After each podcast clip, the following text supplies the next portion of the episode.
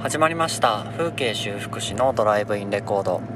この放送は風景修復師の栗原大輔が車を運転しながら最近考えていることを5分間ほどお話しする番組となっております。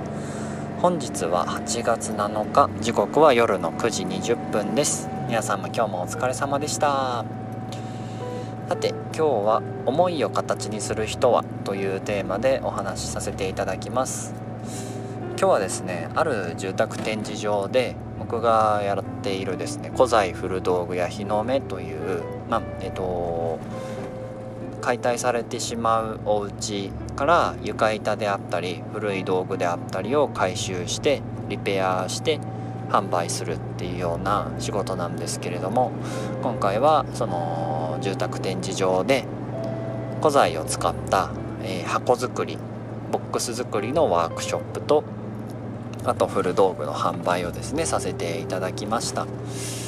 でですねその実は今回のこの8月7日の住宅展示場でのイベントが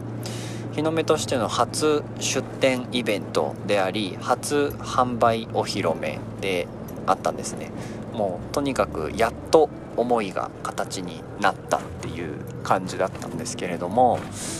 まあ、なので、まあ、この2週間ですね実はあのー、めちゃめちゃ時間をそれに割いてですねもうとにかく準備しまくったんですもうできうる限り考えうる限りの準備をもうめちゃくちゃしまくっていろんなことをシミュレーションしていろんなことを考えて本番を無事に迎えられるようにもう、まあ、自分なりに頑張ってやってきたんですけれども最終日、まあ、今日になってみてですね実際じゃあ自分が何をやったかっていうところで言うと何もやってないんですね。なんかこうそれは決して計画通りにことが進んだっていうわけではなくて実際その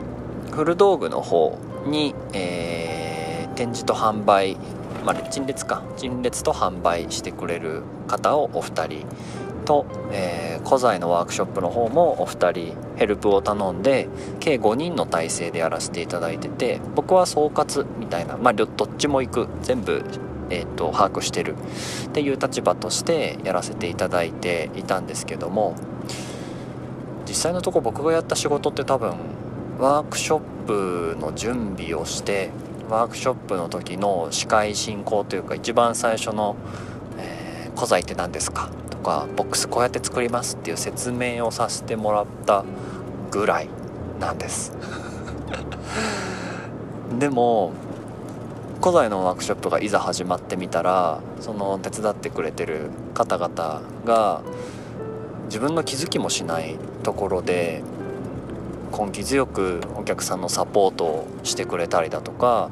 一生懸命丁寧に教えてくれたり時にはこう実際に手をずっと支えたりしてですねサポートをしてくれてたんですね。で古道具の方ももう僕は古材の方最初準備つきっきりだったので見てなかったんですけど1時間ぐらいちょっと陳列お願いしてたらもうとんでもなく素晴らしい世界ができてもう本当にあのラジオで申し訳ないですけど皆さんに見せたいぐらいすごく素敵な空間づくりをその2人がしてくれたんですね。で販売もしてくれて。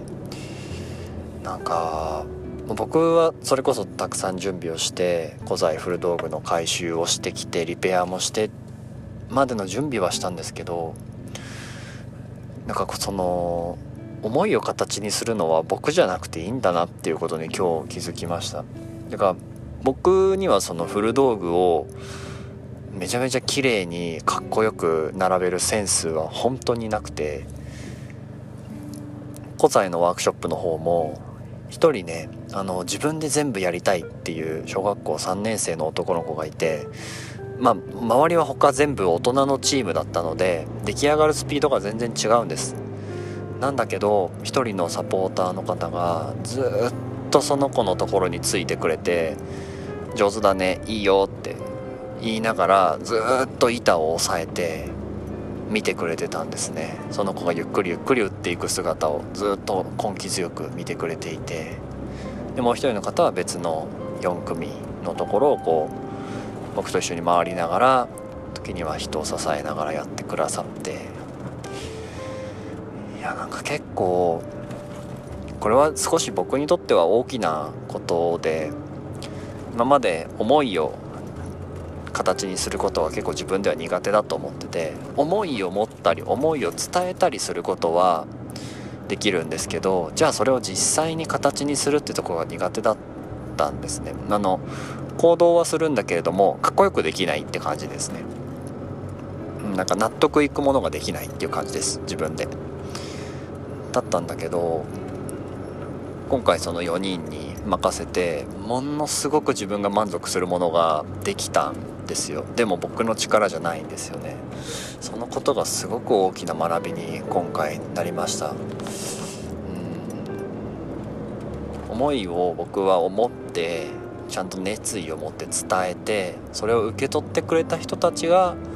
それぞれの持ち味を生かして形にしてくれればいいんだなって思いました。全部自分でやる必要ないなって。やる必要ないなというかできないということを改めて実感できました。自分一人では。今まではやっぱりできない自分を認めたくなかったからもう何としても自分で思いを形にって思ってたんですけど、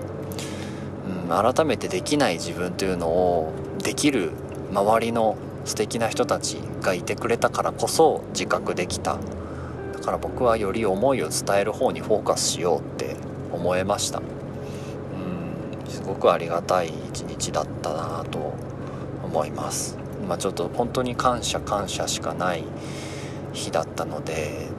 なんかごめんなさい話が 長くなっちゃいましたけどうん。なのでまとめると思いを形にする人は僕じゃなくていいっていう結論ですね今日のテーマは。はい。そんな形で今日は思いを形にする人はというテーマでお話しさせていただきました。最後まで聞いてくださってありがとうございます。